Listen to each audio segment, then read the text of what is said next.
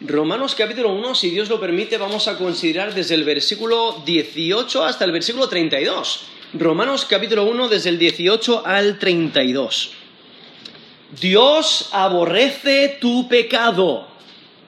Vive una vida de arrepentimiento. Dios aborrece tu pecado. Vive una vida de arrepentimiento. ¿Has mentido alguna vez? ¿Has engañado? ¿Has robado? ¿Has codiciado? ¿Has usado el nombre de Dios en vano? O sea, quizás usar el nombre de Dios como una expresión o porque te, has machacado el dedo. ¿Has pensado cosas impuras? O sea, deseado relaciones ilícitas. ¿Has obedecido a tus deseos antes que a Dios, buscando tu propia voluntad, buscando tu propia satisfacción. ¿Temes lo que piensas del hombre más de lo que piensas de Dios? ¿Amas como Dios te ama a ti? ¿Amas a otros? ¿Amas incluso a aquellos que te odian?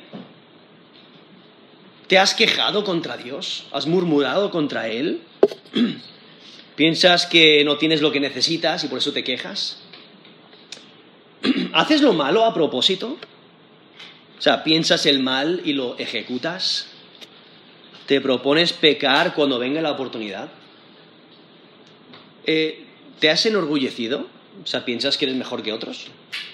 ¿Piensas que sabes más que Dios? ¿O, eh, o piensas que no necesitas a Dios? ¿Desobedeces la palabra de Dios?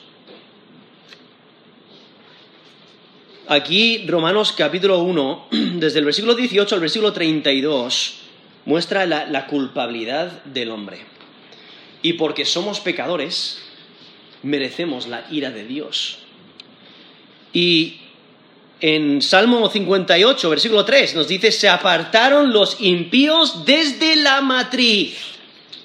Se descarriaron hablando mentira desde que nacieron. Eso es Salmo 58, versículo 3, resaltando que nacemos siendo pecadores. ¿Qué es el pecado? Nos dice 1 de Juan 3, 4, el pecado es infracción de la ley. Entonces rompemos la ley de Dios. Eso es 1 de Juan capítulo 3, versículo 4. Somos pecadores, nos hemos descarriado del plan de Dios. Nos dice Isaías 64, versículo 6. Si bien todos nosotros somos como suciedad y todas nuestras justicias como trapo de inmundicia y caímos todos nosotros como la hoja y nuestras maldades nos llevaron como viento. Eso es Isaías 64, versículo 6. Y por ello el apóstol Pablo, inspirado por Dios, resalta, mira, todos somos pecadores. E incluso en Romanos 3, 10 dice, no hay justo ni aun uno no hay quien entienda, no hay quien busque a Dios. Todos se desviaron, a una se hicieron inútiles. No hay quien haga lo bueno, no hay ni siquiera uno. Es Romanos 3 del 10 al 12. Y aquí, al principio de Romanos, vemos como el apóstol Pablo deja muy claro que no hay nadie que se pueda justificar delante de Dios. Todos somos pecadores. Todos merecemos la ira de Dios. Ahora, el texto que vamos a considerar es un poquito largo, pero creo que es bueno, aunque tengamos que, eh, atravesarlo con rapidez, eh, por lo menos entender de, una manera general la, perspectiva en la que nos encontramos. O sea, el saber que nuestro pecado nos separa de Dios, el saber que somos pecadores y que estamos bajo la ira de Dios y por ello necesitamos un Salvador. Pero también este texto nos va a ayudar a entender por qué el mundo está tan desenfrenado en su pecado. Y es porque rechazan a Dios. Ahora, aquí, eh, aquí, en el texto que vamos a considerar, si Dios lo permite, en Romanos 1, del 18 al, al 32, desde el versículo 18 al versículo 20, nos, nos menciona la revelación de la ira de Dios y el por qué es justificable. Luego, desde el versículo 21 al 31, describe con más detalle cómo el hombre ha bloqueado la verdad de Dios y resalta las consecuencias, ¿no? porque lo han suprimido, lo han bloqueado, no han querido obedecer.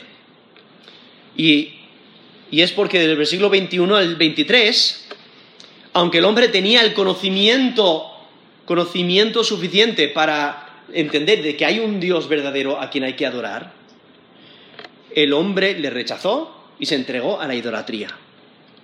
Y luego desarrolla ese mismo punto y detalla los resultados de caer en la idolatría. Y en versículo 25 repite la acusación de la idolatría, en versículo 24, 26 y 27 resalta que al haberse entregado a la idolatría, entonces resultan pecados sexuales.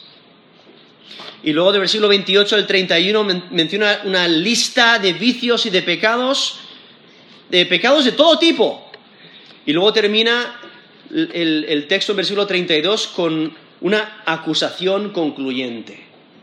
Y este texto eh, aplica a todos. Y lo que resalta es que los pecados, los, los pecados morales se pueden rastrear a la idolatría al haber rechazado a Dios. Aquí en versículo 18 dice, porque la ira de Dios se revela desde el cielo contra toda impiedad e injusticia de los hombres que detienen con injusticia la verdad. Aquí podéis notar que el apóstol Pablo, inspirado por Dios, usa el, tiempo presente. La ira de Dios se revela desde el cielo contra toda impiedad e injusticia de los hombres que detienen con injusticia la verdad. Está indicando que la revelación de la ira de Dios, la represión del conocimiento de Dios en la creación y el reconocimiento de que los diversos pecados merecen juicio son aspectos constantes en la experiencia humana. O sea, están ocurriendo hoy en día. Las personas están eh, deteniendo el conocimiento de Dios. O sea, ellos no quieren tener, le, están rechazando hoy en día y la ira de Dios se revela hoy en día en contra aquellos que, que suprimen, ¿no? que, que intentan detener la verdad. Y es que no solo compartimos la culpabilidad original de haber rechazado a Dios y sus consecuencias. O sea, no solamente somos pecadores porque eh, somos descendientes de Adán, sino que nosotros mismos nos rebelamos contra Dios. Y lo que Pablo enfatiza es que aquellos que se apartaron de Dios sabían lo que hacían. Sea, cuando nosotros pecamos contra Dios, sabemos lo que hacemos. Sabemos que estamos pecando contra Él. Y por ello cada persona rebelde merece la ira de Dios. Y es que el rechazo del conocimiento de Dios se repite de generación a generación. Por eso, cada individuo se encuentra sin excusa delante de Dios. Nadie se puede excusar, nadie puede decir, no, yo no sabía nada. Porque Dios ha dado suficiente eh, eh, revelación en su creación para que nos demos cuenta de que hay un Dios verdadero a quien debemos de servir, a quien debemos de obedecer. Y por ello todos están bajo la ira de Dios. Todos necesitan el poder justificador del Evangelio de Cristo. Todos necesitamos un Salvador. Estamos bajo la ira de Dios, somos pecadores. Y entonces Pablo responde al por qué Dios ha manifestado su justicia y por qué solo es posible apropiarse de ello por la fe. Porque justamente en los versículos anteriores, en versículo 17 dice, porque el Evangelio esto es Romanos 1.17. Porque en el Evangelio la justicia de Dios se revela por fe y para fe. Como está escrito, más el justo por la fe vivirá. Ahí vemos cómo Dios tomó la iniciativa para justificar o declarar inocente al pecador. ¿Cómo? Por medio de Jesucristo, su sacrificio en la cruz por nosotros. Y aquí está respondiendo el por qué era necesario que Dios manifestase su justicia y la, importancia de que se recibiese por la fe. Y es que en las escrituras la ira de Dios es la base de su juicio. Es que Dios no puede mirar con indiferencia a la destrucción de su creación. No puede mirar con indiferencia que se pisotee su santa voluntad, que se dañe eh, la creación es que Dios responde contra el pecado con ira, se aira. No, Pablo presenta la ira de Dios como una realidad presente. Dios está airado eh, contra el pecador, contra el pecado. Y es que todos los que no están en Cristo continúan bajo la ira de Dios. ¿No? Porque Cristo es quien tomó la ira de Dios por nosotros, si hemos puesto nuestra fe y confianza en Jesús como Señor y Salvador. Pero si no has puesto tu fe en Cristo, sigues estando bajo la ira de Dios. Y aunque Dios castigará el pecado en su totalidad en el juicio futuro, hay un anticipo de su ira en los eventos de la historia. Y es que la ira de Dios se puede observar cuando Dios entrega al hombre a su propio pecado y sus consecuencias. ¿Ves toda la maldad que te rodea en el mundo en, el, mundo en el que vives? Toda esa maldad no es culpa de Dios. Es culpa de... o sea, Satanás introdujo el, el pecado, o sea, Satanás tentó a Adán y Eva, el hombre creyó a Satanás en vez de creer a Dios, se rebelaron contra Dios, entró el pecado al mundo por un hombre, nos dice Romanos 5:12, y por el pecado la muerte, así la muerte pasó a todos los hombres. Entonces, todo el pecado, toda la maldad que ves a tu alrededor es, por el, pecado. Es nuestra propia culpa. Y es porque al haber rechazado a Dios, pues Dios nos entrega a esos pecados eh, y, entonces sufrimos nuestras propias consecuencias, las, consecuencias de haber rechazado a Dios. Y es que la, presente experiencia de la ira de Dios es solo un anticipo de lo que vendrá en el juicio futuro. Y es que la advertencia de que la ira, eh, de la ira que viene y la experiencia presente de la ira de Dios demuestran la sentencia de condenación para los que están sin Cristo. Y por ello aquí vemos aquí en Romanos 1.18 dice, porque la ira de Dios se revela desde el cielo. No, lo que implica es la majestad de Dios. Implica que Dios observa, ¿no? Su observación es total. Y también resalta el alcance de su ira. O sea, Él ve y Él derrama su ira, dice, contra toda impiedad e injusticia de los hombres. Por eso es necesario el Evangelio. El Evangelio es necesario por la ira de Dios. Todos estamos condenados delante de Dios. Todos los hombres que no creen el Evangelio continúan bajo la ira de Dios. Pero vemos como Dios está haciendo algo activamente en oposición al pecado. Las personas persisten en su pecado, Dios está airado contra el pecado. Dios no deja que los pecadores eh, sigan o persistan en sus propios designios. Dios revela su ira contra la maldad. Y vemos parte de su ira en todo el sufrimiento, en toda la frustración, en todos los desastres que son consecuencias del pecado. Es que la cruz de Cristo realmente muestra la medida de la ira de Dios. O sea, Dios se encarnó y tomó la ira de Dios sobre sí mismo. Él era el único que podía pagar por nuestros pecados. Y por ello el versículo 17, lo vemos donde el Evangelio se revela, eh, la, revela la justicia de Dios. Dios demostrando que es justo, porque al ser juez justo alguien tiene que pagar por la maldad. ¿Y qué es lo que hace? Es, lo que hace es mandar a su Hijo a morir en la cruz por nosotros, tomando la ira que nosotros merecíamos. Y nosotros nos apropiamos de, de ese, de, ese sustituto de ese Salvador por la fe. Pero vemos aquí como el hombre, separado de Dios, hace todo lo posible para oponerse a la verdad. Y describe a pecadores que en vez de responder a la verdad de Dios, se oponen a ella.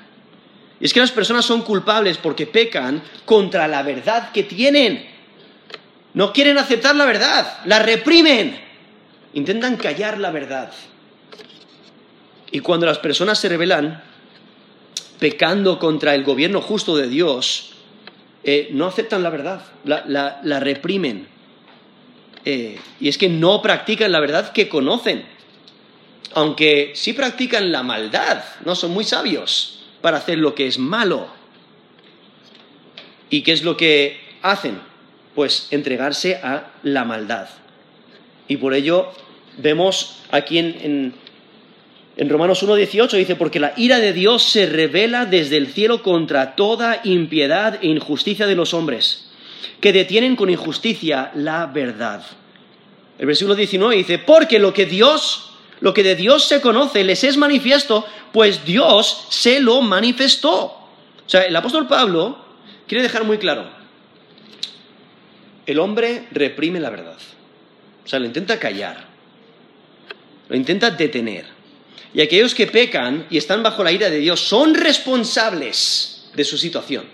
Son responsables por su propio pecado. Y por ello en versículo 20, eh, la última frase dice, de modo que no tienen excusa. El pecador no tiene excusa. Y es que las personas tienen suficiente conocimiento de Dios porque Dios se lo ha manifestado. Por eso nos dice, versículo 19, porque lo que Dios se conoce les es manifiesto, pues Dios se lo manifestó. Dios les dio suficiente información para que le busquen. Y Pablo se enfoca en el conocimiento de Dios, que está disponible en la creación. cuando, tú observas la creación, la, la única conclusión a la que puedes llegar es que hay un Dios en los cielos. Cuando tú observas esos insectos tan diminutos que, funcionan correctamente y no tienen que hacer, no, necesitan eh, enchufarse a, la electricidad o no necesitan em, eh, un, avance de software, ¿no? De eh, actualizarse, no tienen que actualizarse. Ahí va un mosquito y hace su función. Y aún los aviones de hoy en día, por muy avanzados que son, no, son, no, tienen la capacidad de un mosquito. O sea, viendo, cuando realmente te pones a pensar en la creación y en los detalles, te maravillas, ¿no? De la rapidez. No sé si alguna vez habéis intentado atrapar a una mosca.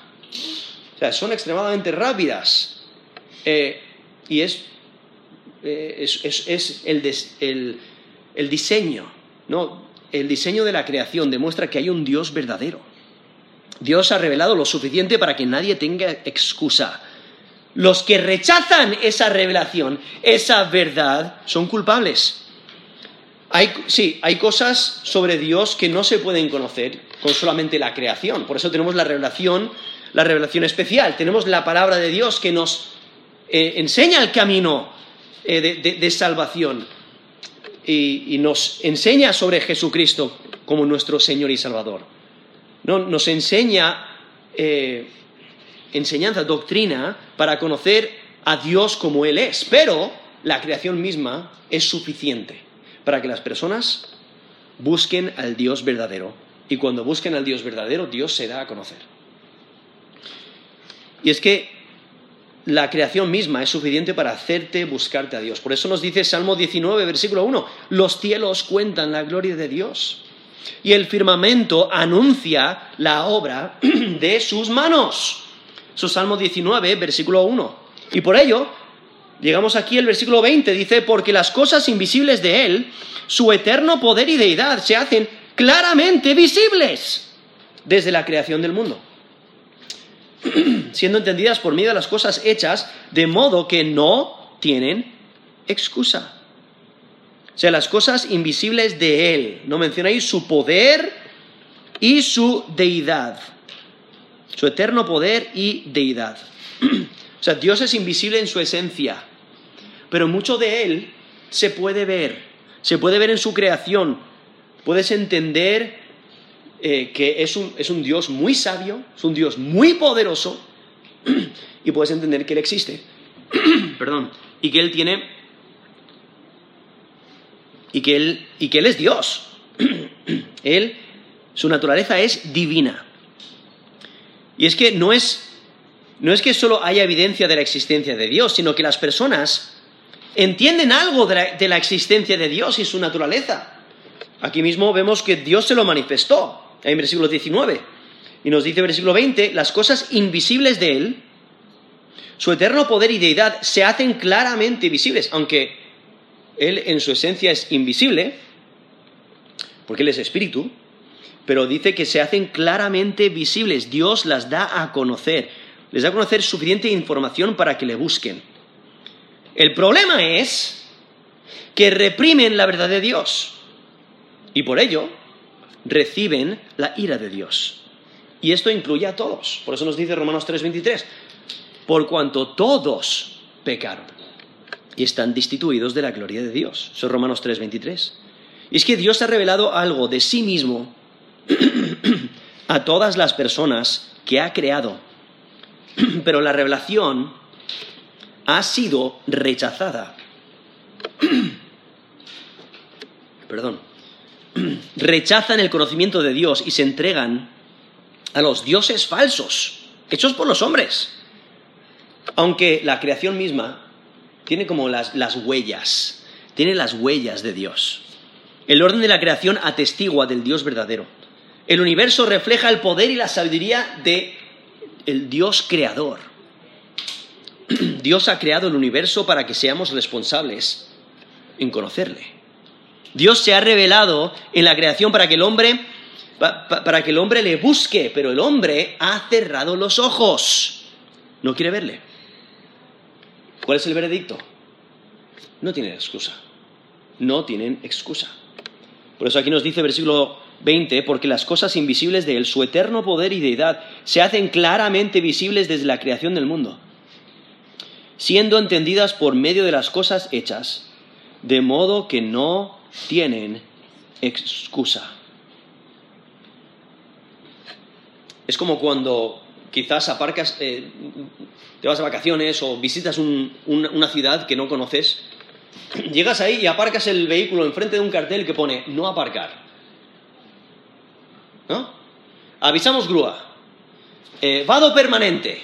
Y aparcas ahí enfrente. Y luego, cuando se, cuando se llevan tu vehículo, te dan una multa, se llevan tu vehículo y dices, pero, oye, ¿qué pasa? ¿Por qué os habéis llevado mi vehículo? dicen, pero ¿no viste el cartel? Sí, sí lo vi. Pero a mí, a mí no me aplica eso. ¿Y qué te van a decir? Sí te aplica. ¿No? no te vamos a dar tu vehículo hasta que pagues la multa, hasta que, hasta, etcétera, ¿no? Hasta que pagues lo que tienes que pagar por no haber escuchado, no haber atendido a, ese cartel. estaba muy visible. Es tu culpa. Pero eso es lo que el hombre ha hecho con la revelación de Dios. No han querido escuchar, no han querido ver lo que era claramente visible. Versículo 21. Sigue el texto diciendo, porque habiendo conocido a Dios, no le glorificaron como Dios, ni le dieron gracias, sino que se envanecieron en sus razonamientos y su necio corazón fue entenebrecido. O sea, el hombre, o sea, la humanidad ha rehusado reconocer y adorar al Dios verdadero. Por eso no tiene excusa. Pablo acentúa que el hombre es responsable por no glorificar ni dar gracias a Dios, aunque conocían de él. Ahí mismo en versículo 21, la primera parte dice, habiendo conocido a Dios. O sea, ellos conocieron, ya conocían lo suficiente de Dios para buscarle y adorarle. Incluso aquí dice, glorificarle como a Dios ni le dieron gracias. O sea, no le honraron, no, le, no le glorificaron y tampoco le dieron gracias. Es que el conocimiento de Dios debe de llevar a la reverencia, debe de llevar a la gratitud. Pero en vez de reconocerle como Dios, pervirtieron su conocimiento y se entregaron a la idolatría. Y por ello lo que está haciendo el apóstol Pablo es reiterar la corrupción humana. ¿No? Se envanecieron en sus razonamientos, nos dice versículo 21. Su necio corazón fue entenebrecido, también nos dice aquí el versículo 21. Y el versículo 22, se hicieron necios. Nos está reiterando esta corrupción. Y es que al rechazar a Dios, su conocimiento inicial de Dios rápidamente y permanentemente se daña y se distorsiona. Y es que al mismo tiempo ocurre el oscurecimiento de su corazón necio. Y es que por eso necesitan el Evangelio, porque solamente la luz del Evangelio puede penetrar la oscuridad del corazón.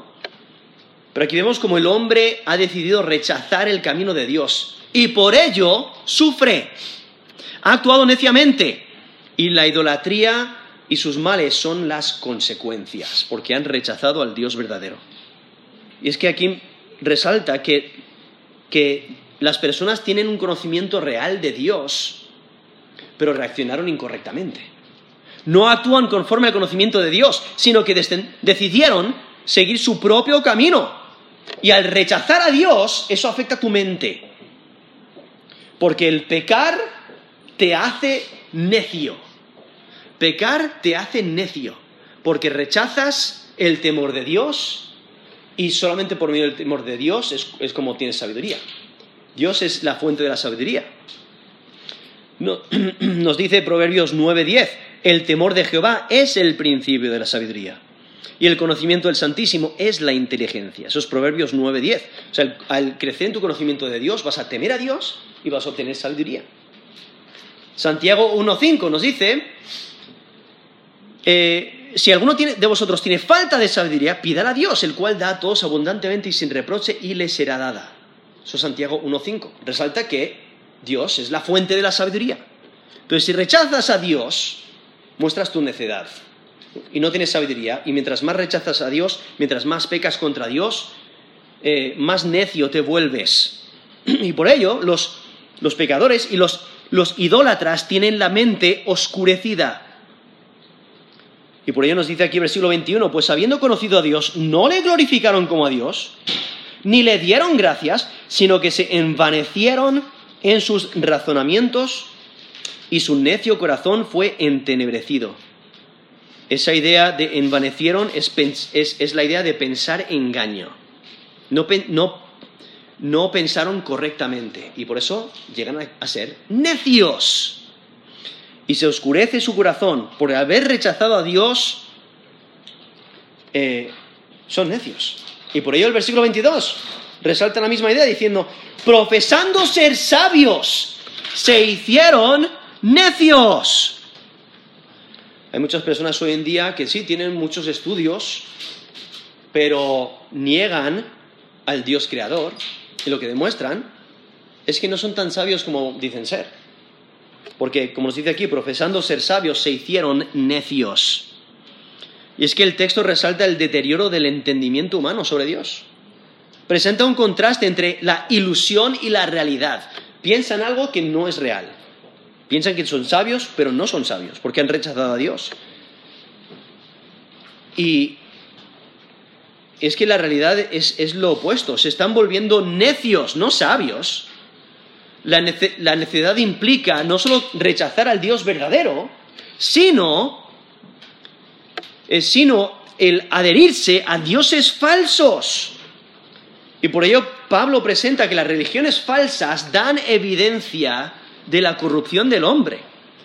Su deseo de ser sabios les hace necios. Se han orgullecido en contra Dios. Piensan que son autosuficientes. Y entonces vemos que ellos empiezan a cambiar cosas. Versículo 23 dice, y cambiaron la gloria del Dios incorruptible en semejanza de imagen de hombre corruptible y de aves, de cuadrúpedos y de reptiles. Ahí vemos que están cambiando lo que, lo que no se deteriora, lo que no perece, por lo que sí perece. Dice, cambiaron la gloria del Dios incorruptible y lo, y lo cambiaron por qué? Por semejanza de imagen de hombre corruptible, de aves, de cuadrúpedos y de reptiles. Y es que el texto resalta la necedad, la necedad de la, idolatría, lo cual es el centro de todas las religiones que no adoran al Dios verdadero. Y Pablo presenta esta caída a la idolatría como un cambio de la gloria de Dios por el de las imágenes de criaturas. Abandonan al Dios verdadero por la idolatría. Y cuando hacen eso, los hombres pierden, ellos mismos pierden gloria cuando dejan de darle gloria a Dios. Porque la humanidad cambia la adoración al Creador por la adoración de las criaturas. Y cuando eso ocurre, cambian los papeles. Cambian los papeles de los animales y de los hombres. Porque si recordáis, en Génesis 1.28, Dios nos diseñó, diseñó al- a los hombres eh, para que ellos dominasen sobre los animales. Pero cuando los hombres se entregan a la idolatría, dejan que los animales les dominen a ellos.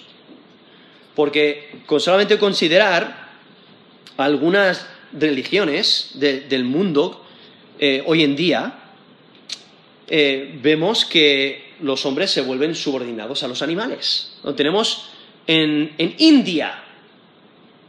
Las, las vacas tienen preferencia, ¿no? O sea, son más importantes que los hombres. Las vacas los adoran como dioses. A las vacas, a los monos, a las serpientes y a las ratas. En Tailandia, los elefantes. En China, los tigres. Las religiones del taoísmo y el budismo, los bueyes. En la cultura celta, los jabalíes. En, algunos lugares de Euroasia y en regiones de América del Norte, los osos.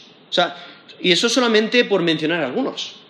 O sea, te, empiezas, eh, si haces una investigación de los animales que se consideran sagrados y que se adoran como si fueran dioses, te, quedas maravillado de, la insensatez.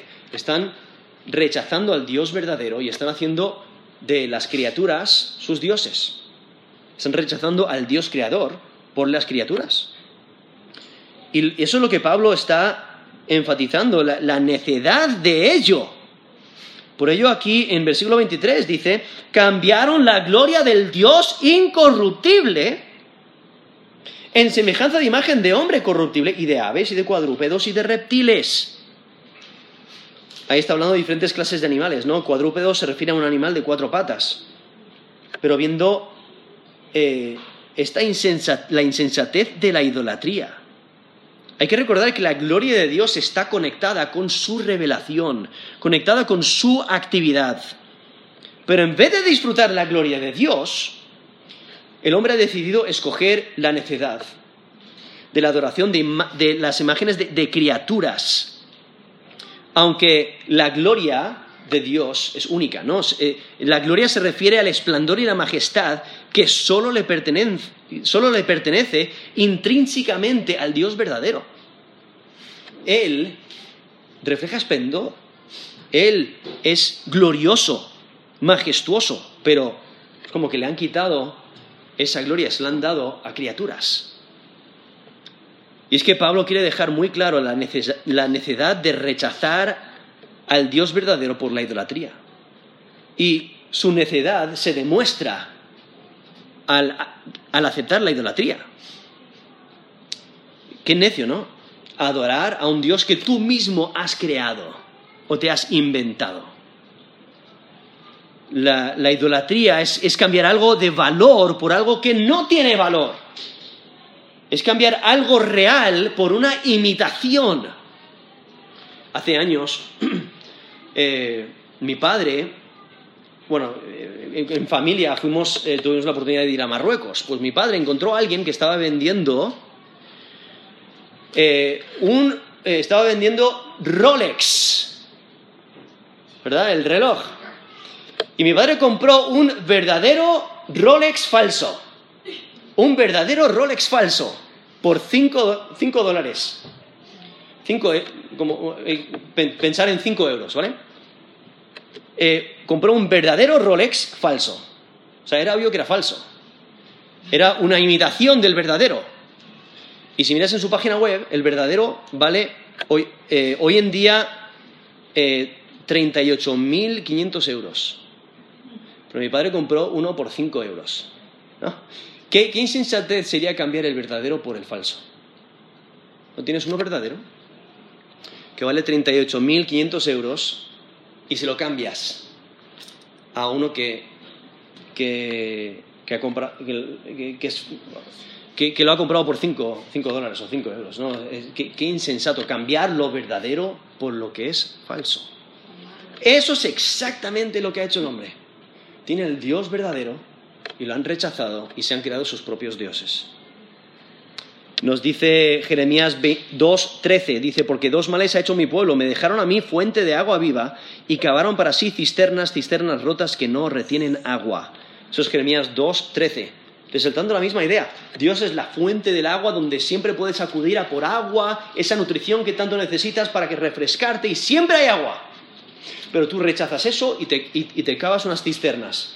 Y las cisternas están rotas, entonces no retienen agua. ¡Qué insensato! ¿No? Rechazar lo genuino por lo falso.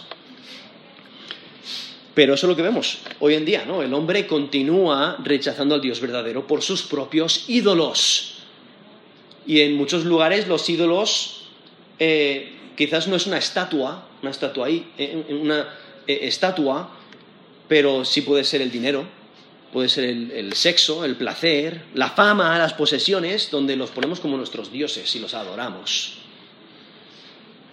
Y por ello lo que hacen los siguientes versículos es resaltan el arsenal de pecados que tienen sus raíces en la idolatría. Al final em, empieza con eso, empieza con la idolatría, el rechazar a Dios y el crearte tus propios dioses.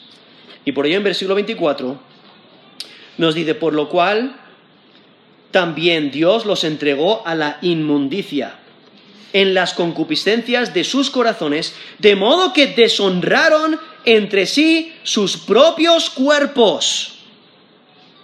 Es que esas palabras, por lo cual, no muestra que Dios entregó a los humanos a su pecado, en respuesta a su culpabilidad. ¿Cuál es la culpabilidad? De rechazar el conocimiento de Dios que Él les reveló. Le rechazaron a Él, persistieron en su rechazo y por ello Dios les entrega a, sus pecados, para que sufran, para, que sufran sus pecados.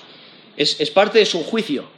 Al rechazar a Dios, Dios los entrega a, su necedad, les entrega a su impureza.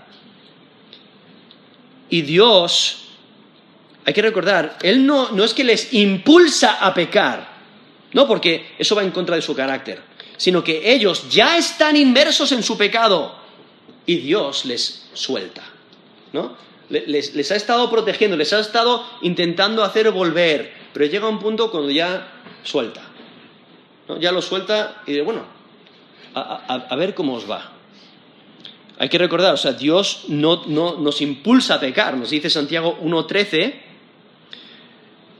dice, cuando alguno es tentado, no diga que es tentado de parte de Dios, porque Dios no puede ser tentado por el mal, ni Él tienta a nadie, ¿no? Entonces no, no va de acuerdo a su carácter. Eso es, eso es Santiago 1.13 lo que Pablo está resaltando es que el hombre mismo se entrega a su pecado y entonces Dios lo suelta, ¿no? Le, entrega a ello. Y nos dice Efesios 4:19, en los cuales después que perdieron toda sensibilidad, se entregaron a la lascivia. Lascivia es la idea de inmoralidad, una conducta sexual sin rienda. Se entregaron a la lascivia para cometer con avidez toda clase de impureza. Lo que, Dios hace es, él, retira su influencia y permite que continúen y, se sumerjan más y más en su pecado. Pero Dios no solo deja de sujetar, eh, eh, alguien lo describió de esta manera, es como un barco, ¿no? Hay un río que tiene una fuerte corriente y hay un barco y entonces hay una cuerda que sujeta al barco para que la corriente no se lo lleve, ¿no? Y alguien lo describió de esta manera, diciendo, Dios no solamente suelta la cuerda para que se lo lleve él, sino que dice, ¿eso es lo que quieres? Y le da un empujón, diciendo, vale, ¿tú quieres persistir en tu pecado, en tu rechazo de Dios? Les da un empujón, les, entrega a ello. Entonces, no, solamente deja de sujetar el barco que es arrastrado por la corriente del río, sino que les da un empujón. Y hay, que, hay, que, recordar eh, eh, esa idea de, de entregar, ¿no? Pensemos en un juez. Un juez, cuando ya condena al, criminal, está prisionero, ¿qué es lo que hace? Pues el juez le entrega para ser castigado. Le entrega eh, para recibir lo que merece por su crimen. Y de la misma manera, Dios entrega al pecador al ciclo creciente de su pecado. Porque pensamos que disfrutamos de nuestro pecado, pero la realidad es que nuestro pecado nos destruye. Y mientras más persistimos en pecado, más nos destruye, más nos daña. Y entonces vemos esa idea de que Dios entrega, nos dice el versículo 24, por lo cual también Dios los entregó a la inmundicia. Ese término inmundicia es la idea de, de impureza sexual es algo que, te ensucia, te, corrompe, te, te, deshonra. Les entregó la inmundicia en las concupiscencias, que es la idea de deseos pecaminosos, de sus corazones, de modo que deshonraron entre sí sus propios cuerpos. O sea, cuando Dios les entrega a, su maldad, ellos persisten en esta espiral de pecado y son castigados. Y es que la inversión en su pecado es su castigo al final es uno mismo se castiga por su pecado. el, juicio futuro viene igual, pero mientras tanto la ira de Dios se demuestra y sufrimos castigo por nuestro propio pecado. Pecamos contra Dios, eh, pecamos contra nuestros cuerpos y hay consecuencias. Y sufrimos nuestro propio pecado. Y por ello aquí vemos que persisten en su pecado y eso, y eso es castigo suficiente hasta el día de juicio. Por eso nos dice Proverbios 13:15, Proverbios 13:15, el camino de los transgresores es duro. O sea, aquellos que persisten en su maldad, en su pecado, su camino es duro. Y, a veces, no sé si eh, os habéis encontrado quizás con un amigo de la infancia, tiene la misma edad que tú, pero cuando te, te encuentras dices, pero si pareces que tienes 10 o 15 años más que yo, ¿qué has, hecho? Y es porque se han entregado por completo a su pecado, a, su maldad, y eso les ha deteriorado, les ha dañado. Y aquí vemos cómo define esa inmundicia y donde deshonraron sus propios cuerpos. Y, continúan con este cambio. En versículo 25 dice, ya que cambiaron la verdad de Dios por la mentira, honrando y dando culto a las criaturas antes que el Creador, el cual es bendito por los siglos. Amén. Lo está resaltando la idolatría eh, a la cual en la cual se han entregado. Es, similar al versículo 23, donde nos dice que cambiaron la gloria de Dios incorruptible en semejanza de imagen de hombre corruptible, de aves, de cuadrúpedos y de reptiles. O sea, cambiaron al, Dios verdadero por los dioses falsos que, ellos mismos se crearon. Lo que hace es preparar la base del por qué Dios los entregó. ¿Por qué Dios los entregó, entregó a los pecadores a las consecuencias de sus pecados? Porque le rechazaron es que han cambiado la, realidad de Dios y, su revelación de sí mismo. No han querido creer eh, en Él. Lo cual es exactamente lo que invirtieron, lo, que cambiaron los, los tesalonicenses, el apóstol Pablo, dice, os convertisteis de los ídolos a Dios para servir al Dios vivo y verdadero. No, esa es la cara opuesta. Se convirtieron al Dios verdadero, rechazando los ídolos. Pero ¿qué es lo que están haciendo aquí? ¿Qué es lo que está haciendo aquí el, hombre pecador? Rechazando al Dios verdadero, entregándose a los ídolos. Y es que Pablo resalta que la idolatría es antinatural, porque Dios nos creó para adorarle a Él. Y la adoración de criaturas corruptibles, en vez del Dios incorruptible, voltea el orden de la creación. Y es que la idolatría es una violación y perversión de lo que Dios diseñó poner una parte de la creación en el lugar de Dios es la esencia de la idolatría. Eh, Isaías eh, resalta la insensatez de la idolatría en Isaías 44, Isaías 44 del 14 al 20, donde él menciona a alguien que va y corta un pedazo de madera y, hace tres cosas con, él. Eh, porque uno dice, eh, de él se sirve luego el hombre para quemar, y toma de ellos para calentarse, enciende también el horno y, cuece panes, hace además un dios y lo adora. Entonces, con esa misma madera, ese mismo tronco, lo corta y uno se, hace un fuego, con, con otra parte se cocina una comida y con el otro hace un dios. ¡Qué insensato! Es el mismo tronco. Isaías está diciendo, qué, qué insensatez, qué necedad! Y dice, eh, ¿me postraré delante de un tronco de árbol? Eso es Isaías 44, eh, y el texto es del 14 al 20, al 20, donde está resaltando la insensatez de la idolatría. ¿Cómo puede ser que rechaces al Dios verdadero por una criatura?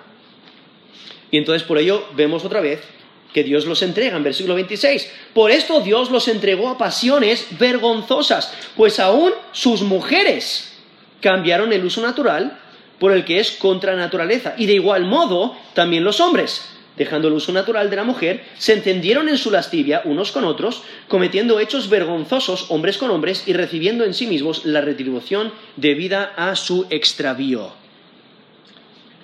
Es interesante porque algunos escritos antiguos de, de los judíos afirman que la inmoralidad sexual se puede rastrear a la idolatría básicamente lo que nos está presentando. Al haber rechazado al Dios verdadero, entregarse a los ídolos, eso te lleva a la inmoralidad.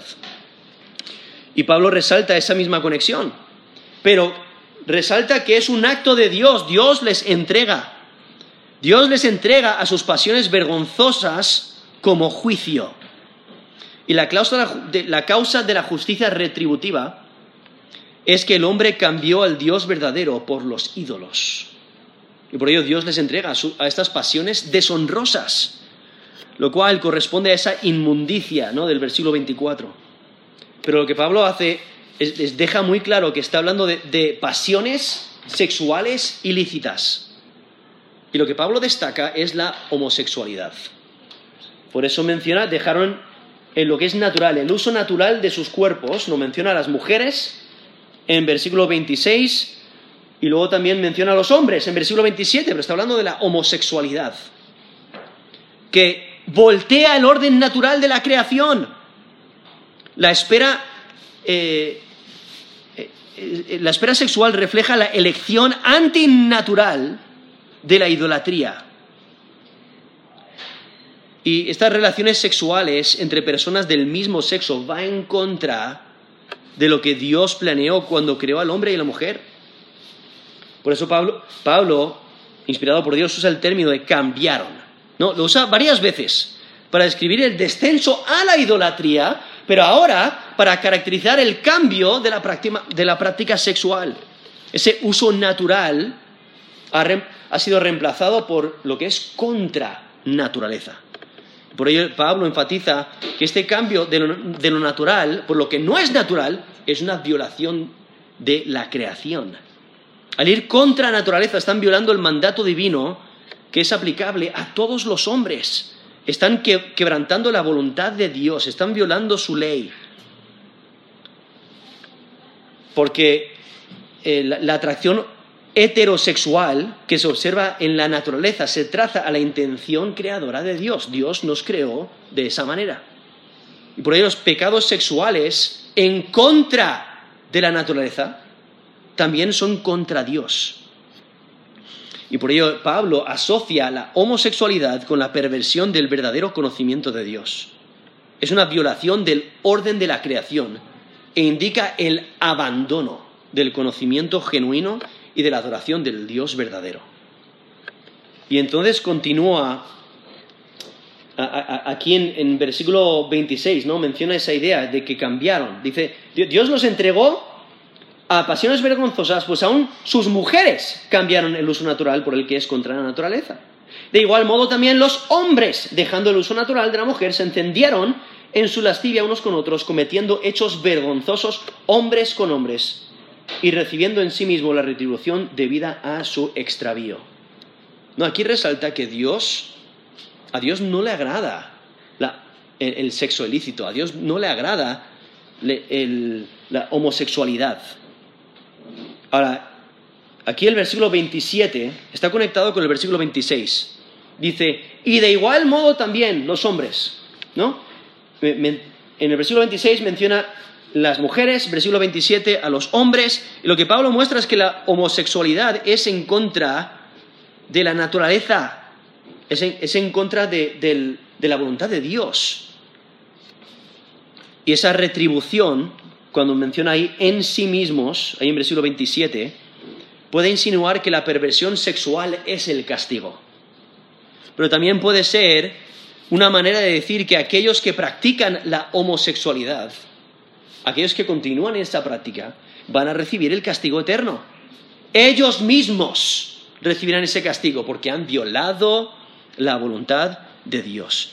Y ese castigo es necesario porque Dios no puede permitir que el pecado persista sin un castigo, sin un castigo justo. Y por ello en versículo 28 vemos cómo resalta esa idea de que no aprobaron tener en cuenta a Dios, no, no, quisieron obedecer a Dios, versículo 28. Y como ellos no aprobaron tener en cuenta a Dios, Dios los entregó a una mente reprobada para hacer cosas que no convienen. O sea, su ignorancia de Dios no es porque no tuvieron oportunidad. Dios les manifestó lo suficiente para que le buscaran pero continuamente hacen cosas que no son aceptables. Decidieron no guardar ni responder correctamente al conocimiento que Dios ha revelado en su creación. Y por ello vemos que Dios los entrega ¿no? a, a, su pecado. Anteriormente Dios los entregó a prácticas inmorales. El hombre rechazó a Dios y Él los entregó a una mente inútil. Por eso aquí versículo 28 dice, y como ellos no aprobaron tener en cuenta a Dios, o sea, no le tuvieron en cuenta, eh, no le mostraron valor, no pensaron que Él merecía la pena, eh, no, no, no quisieron reconocerle como Dios, dice, Dios los entregó a una mente reprobada. Ese término ahí traducido reprobada es la idea de, fallar un examen, cuando suspendes un examen. Esa, es la mente del pecador. Eh, no, entienden cosas como deberían de entender. Por eso son necios. Tienen una mente reprobada para hacer cosas que no convienen. O sea, ese es el resultado. Hacen eh, cosas que no convienen, practican actividades que les dañan. Y es porque las personas han abandonado a Dios. Y por ello no pueden pensar ni discernir correctamente la voluntad de Dios. Por eso es necesario el Evangelio porque solamente una transformación de la mente por obra del Espíritu Santo puede superar la ceguera y la perversidad. Nos dice Romanos 12, 2, no os conforméis a este siglo, sino transformaos por medio de la renovación de vuestro entendimiento, para que comprobéis cuál sea la voluntad de Dios agradable y perfecta. Y entonces para resaltar todas eh, todos estos pecados, toda esta perversidad, toda esta espiral eh, de, pecado que va hacia abajo, uno en, el que se están metiendo, todas estas cosas que no convienen, ahora el apóstol Pablo, aquí desde el versículo 29 al versículo 31, menciona una lista larga de actividades que no convienen. Y esta lista muestra la maldad que produce la mente descalificada de los pecadores. Y esta lista está organizada de una manera retórica, más que de una manera lógica. Pero vemos como Pablo añade a la idolatría y a la perversión sexual el daño hecho a otros. Como que te entregas a la idolatría, entonces al entregarte a la idolatría, te entregas a la perversión sexual y a dañar a otros.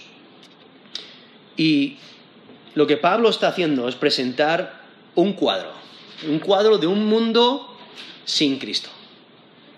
Y es que los pecados enunciados muestran la profundidad de la corrupción moral, porque en versículo 29 dice, estando atestados, ese término atestados tiene la idea de totalmente llenos, están completos de toda injusticia.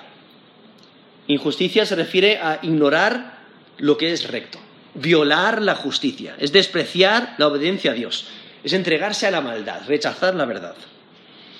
Entonces, atestados de toda injusticia, fornicación. Ahora, ese término ahí, eh, fornicación, que tenemos aquí en la traducción Reina Valera, no está en el texto original.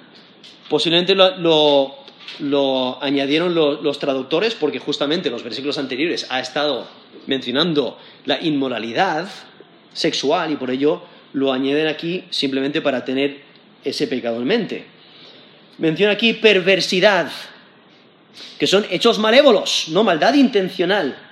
Avaricia, que es la idea de codiciar o una disposición de tener más de lo que es justo y, está dispuesto a quitárselo a alguien, ¿no? Maldad se refiere a, corrupción moral, lo que es malo. Eh, eh, llenos de envidia, Envidia es la idea de tener celos de, la prosperidad del otro. Homicidios, la idea de matar. Contiendas, hablando de pleitos y peleas. Engaños, toda clase de fraude y mentira. Malignidades, hablando de, toda clase de malicia y maldad. Versículo 30, murmuradores, hablando de chismosos, el que, difama secretos.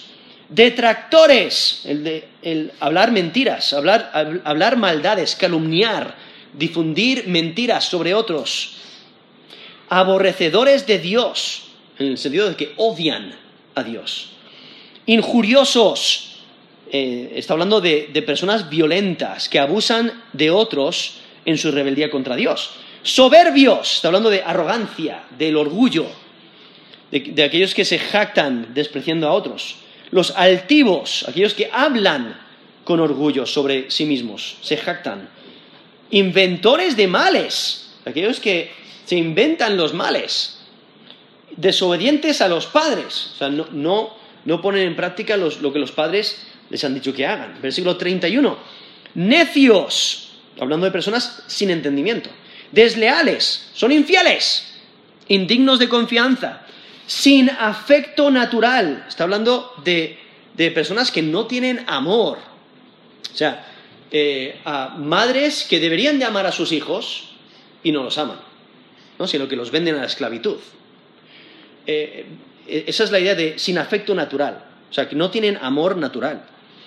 Implacables, hablando de personas que, no tienen, que no tienen compasión, incluso implacables y sin misericordia tienen la misma idea, ¿no? Que sin compasión, sin misericordia. Entonces, viendo esta lista, que son el resultado de aquellos que han rechazado al Dios, al Dios verdadero. Eh, y esta lista resalta cosas que no convienen. Y es por haber rechazado al Dios verdadero.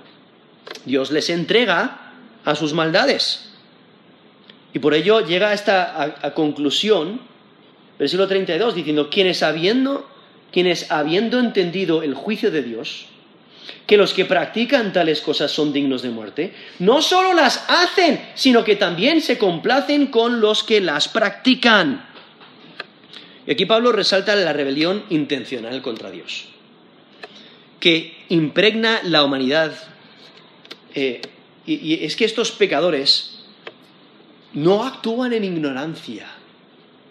Ellos saben lo que están haciendo. Entienden que lo que están haciendo son atrocidades morales. Eh, entienden que están haciendo mal. Entienden que merecen castigo de Dios. Pero les da igual. Y hay que recordar, o sea, Dios les ha dado suficiente conocimiento del bien y del mal. Incluso en Romanos 2, del 14 al 15, menciona la, conciencia, diciendo, porque cuando los gentiles que no tienen ley hacen por naturaleza lo que es de la ley, estos, aunque no tengan ley, son ley para sí mismos. Porque la obra, perdón, mostrando la obra de la ley escrita en sus corazones, dando testimonio su conciencia y acusándoles o defendiéndoles sus razonamientos son Romanos 2 del 14 al 15. La conciencia misma que te dice, estás pecando. O sea, alrededor del mundo eh, hay, leyes que son similares, son, iguales, eh, donde matar es malo, da igual en qué comunidad estés, robar es malo, e, etc. Hacer daño a otro es malo. ¿Es, ¿Eso de dónde ha venido? Desde la creación. Dios nos creó con una conciencia y la conciencia nos acusa y nos dice, eso es malo. Entonces, viendo la ley escrita en los, corazones, esa conciencia que nos dice, estamos haciendo lo malo. Y entonces eso es suficiente conocimiento del bien y del mal. Y, con, la revelación en la creación debería hacer que las personas busquen a Dios, se aparten del mal y, que busquen ayuda, que busquen un Salvador. Pero viendo qué es lo que hacen en vez. O sea, no solamente se condenan a sí mismos practicando el mal, rechazando al Dios verdadero, sino que disfrutan cuando otros eh, se condenan a sí mismos por sus prácticas. O sea, observan a otros haciendo pecado y lo celebran y lo disfrutan viendo su corrupción total.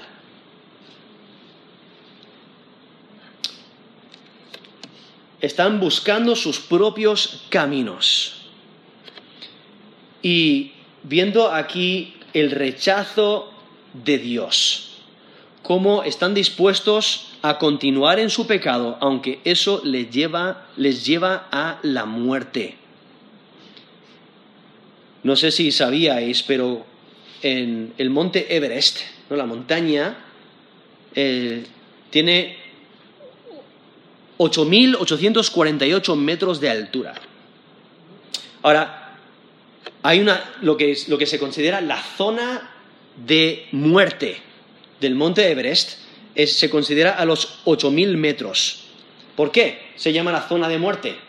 Porque no hay suficiente oxígeno para que el hombre pueda sobrevivir ahí arriba.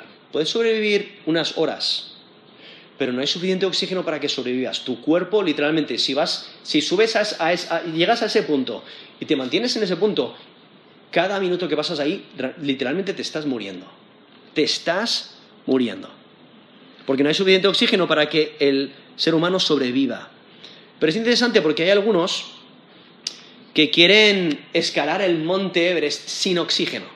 Entonces, literalmente pasan ese punto y aún, aún les quedan 848 eh, metros de altura. Tienen que subir y bajar antes de que se mueran. Pero lo interesante es que eh, cada paso que dan fuera de la zona de oxígeno es un paso más cerca de la muerte. Si lo pensamos en, la manera espiritual, o sea, cada paso que, nos alejamos de Dios, eh, nos estamos adentrando más y más a la zona de muerte. Es que el pecado es destructivo. Cada paso que damos separados de Dios, cada momento que pasamos apartados de Dios, nos está matando. Aquí vemos como la ira de Dios, aquí en Romanos capítulo 1, del 18 al 32, salta que la, que la ira de Dios está contra el pecado, contra el pecador. Y Dios nos castiga. Castiga nuestro pecado y mientras estamos en este cuerpo nos castiga para que nos volvamos a Él, para que nos demos cuenta de, nuestra maldad. Y nosotros tenemos la opción de, buscar a Dios o no, de reconocer nuestros pecados o no. Eh, mis padres, a mí, mis padres me disciplinaban, y me disciplinaban, me disciplinaban lo mejor que sabían conforme a principios bíblicos. Y antes de calentarme el trasero por haber hecho algo malo, me decían lo que había hecho mal. Eh, estás, eh, vas a recibir este castigo por esta maldad. ¿no?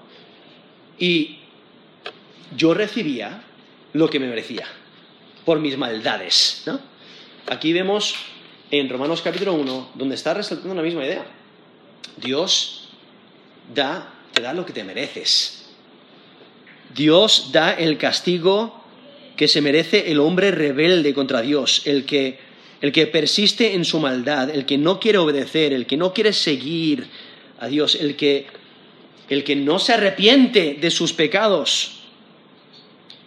Y es que Dios desea que le busques, Realmente no conozco tu condición espiritual.